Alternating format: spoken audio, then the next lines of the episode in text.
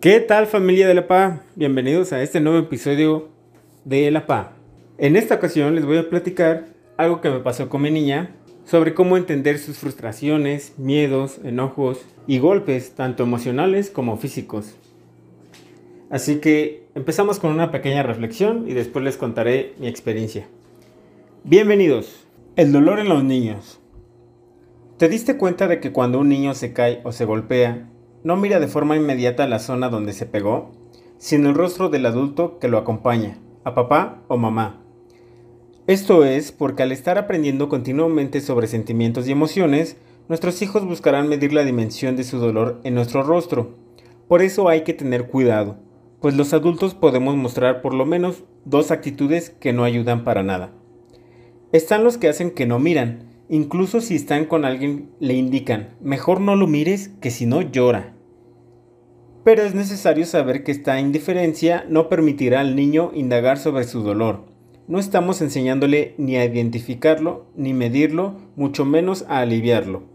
Por el contrario, hacer como que no pasó nada y decirlo cuando algo y muy feo para el niño en efecto sucedió.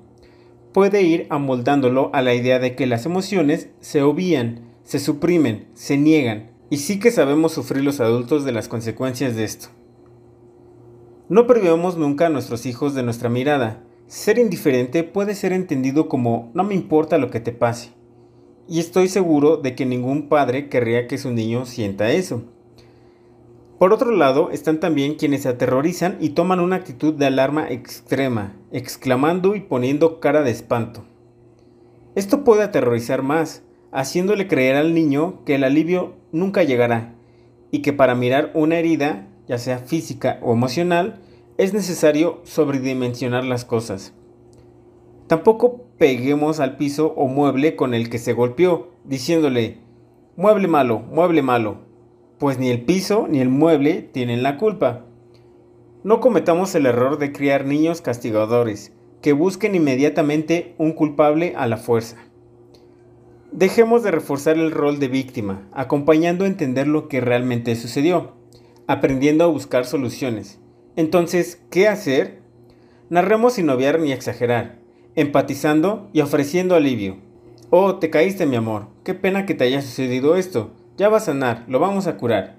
Creo que no te diste cuenta de que había una piedra y te caíste, tendremos más cuidado la próxima vez, ¿va? Aquí el sana sana es también un gran aliado, pues podemos aliviar el dolor en el cuerpo mediante el contacto, tan rico también para el alma. Cuando un niño se caiga o se golpee, recuerda que para él o ella el dolor cobra identidad. Se toca, se mira, se siente y se alivia con la mirada, empatía y amor de los padres.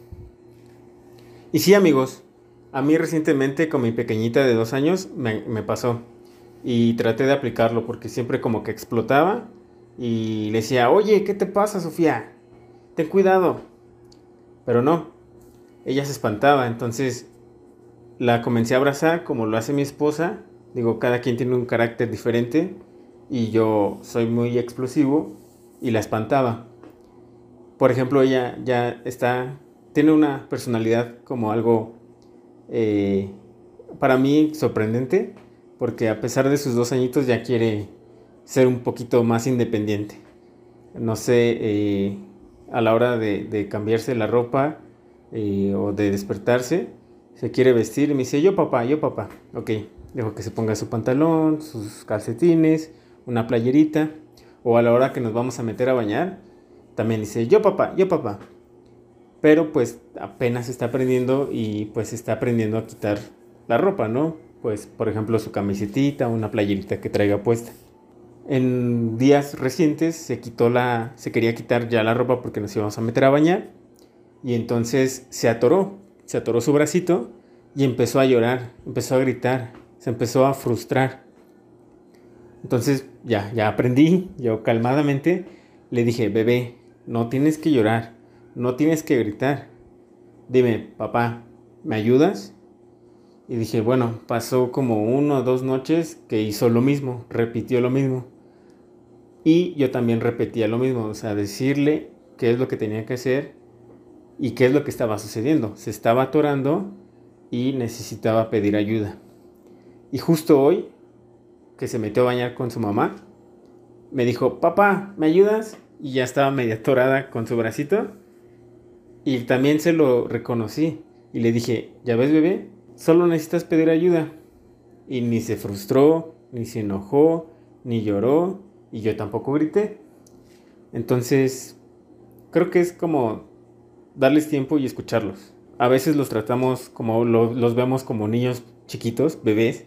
Les tratamos de, de, de, decir cosas que para que entiendan, así como para nosotros pues es algo muy, algo muy, muy, muy obvio que se tiene que hacer de cierta forma, pero pues nosotros ya somos adultos. Los niños están aprendiendo y a veces entre el estrés, la misma personalidad o carácter de cada uno, pues piensa, oye, porque eres así, se tiene que hacer de este modo. Entonces tenemos que bajarnos a su nivel y entender que son niños, que están aprendiendo. Y tampoco tratarlos como bebés o tontos, ¿sabes qué? Como si le hablaras a un adulto. Mira, esto se hace de esta forma, por esto o por esto, o por aquello. Entonces, es como la clave, escucharlos, entender por qué se está frustrando y preguntarles. Y explicarles las situaciones por las que va aprendiendo. En fin, pues esto te lo da la experiencia. Creo que todos los papás me van a entender. Es algo que les quería compartir. Eh, síganos más en, síganos en más episodios y muchas gracias. Hasta luego.